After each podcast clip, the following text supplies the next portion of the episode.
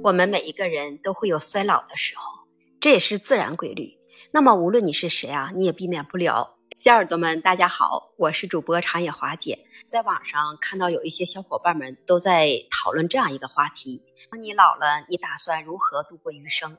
人嘛，都会有终将老去的一天。年轻的时候有许多的事情你体会不到，那么在年轻的时候，我们就会努力。拼搏辛苦的去工作，为了儿女，为了家庭去打拼去赚钱，付出了我们自己太多的时间，也付出了我们自己太多的健康。一生很贵，好好珍惜。这句话好像是从最近这几年开始逐渐流行起来的。它是一句霸气而又真诚的心声，同时它也代表了人们对自己未来的期许和珍惜。往后余生，既是时间，也是生命的延续。我们也希望着自己的余生能够被充实，而且美好幸福地度过。为此付出的代价也就越来越高。现如今，人们似乎越来越善于享受生活，追求着所谓的内心的满足感。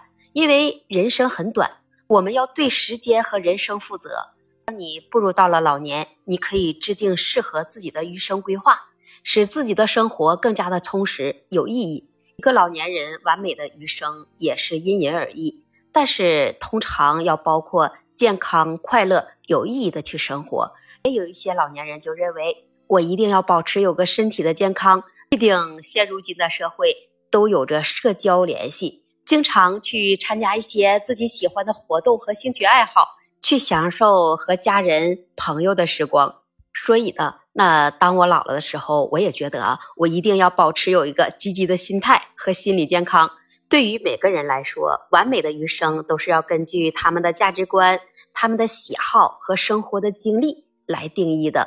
比如说，要保持有一个良好的身体健康，那一定是关键的。比如说，当一个人到了一定的年龄，他没有一个健康的身体，想出门旅游，但是他走不出去；想去参加一些老年人的娱乐活动。他也参加不了，满心想看看我们祖国的大好河山，出去品尝一些各地的小吃，但是这些理想他都实现不了。就算是把再多的钱塞进他的包里，但是也是无用，用再多的钱也买不来健康。所以说啊，你保持有一个良好的身体健康，真的是非常非常的关键。当你步入老年的时候，一定要定期来进行体检。坚持适量的运动和健康饮食，以保持你健康的状态。第二点，你要保持社交活动，有助于防止这孤独感和抑郁。往往是有些人一到了一定的年龄了，那么儿女不在身边啊，他就会有一种孤独感，或者就会产生抑郁。没事时候，你要多参加一些社区活动，加入兴趣小组，或者是多参加志愿活动，这也是一种维持社交关系的好方式。还有一点，我觉得啊，当我老了的时候，我一定要把财务来管理好，审视退休金和储蓄，制定一个合理的预算计划，确保自己的财务状况能够支持着日常生活和未来可能的医疗费用。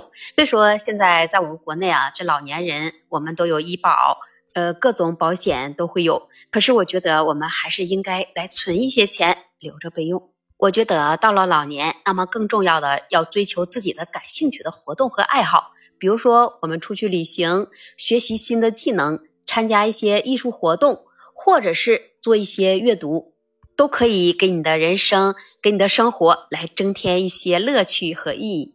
保持自己有一个积极的心态，重视心理健康，可以尝试做做瑜伽，参加一些团体活动，来增进内心的平静和满足感。每个人觉得自己的幸福快乐，那也都是不同，所以这幸福快乐的余生也是因人而异。我觉得都会有一个相似的想法，都会去追求自己的梦想和目标，与自己所爱的人建立着深厚的关系。每个人也都希望自己身边有一个不离不弃的伴侣。那么更重要的就是像华姐之前说的，一定要注重自己的身心健康。用感恩和乐观的心情去面对生活的挑战，去找到适合自己的平衡点。过程中呢，要不断的反思和调整，这样你的余生就能更加幸福的、快乐的度过。但是，请你记住，完美的余生是要基于个人的价值观和兴趣，要根据自己的情况来做出最适合自己的选择。你是不是也这样觉得呢？那么花姐在评论区等你的分享，也期待您关注、订阅、点赞和评论。那这一期节目，花姐就跟你聊到这里，我们下期节目再见。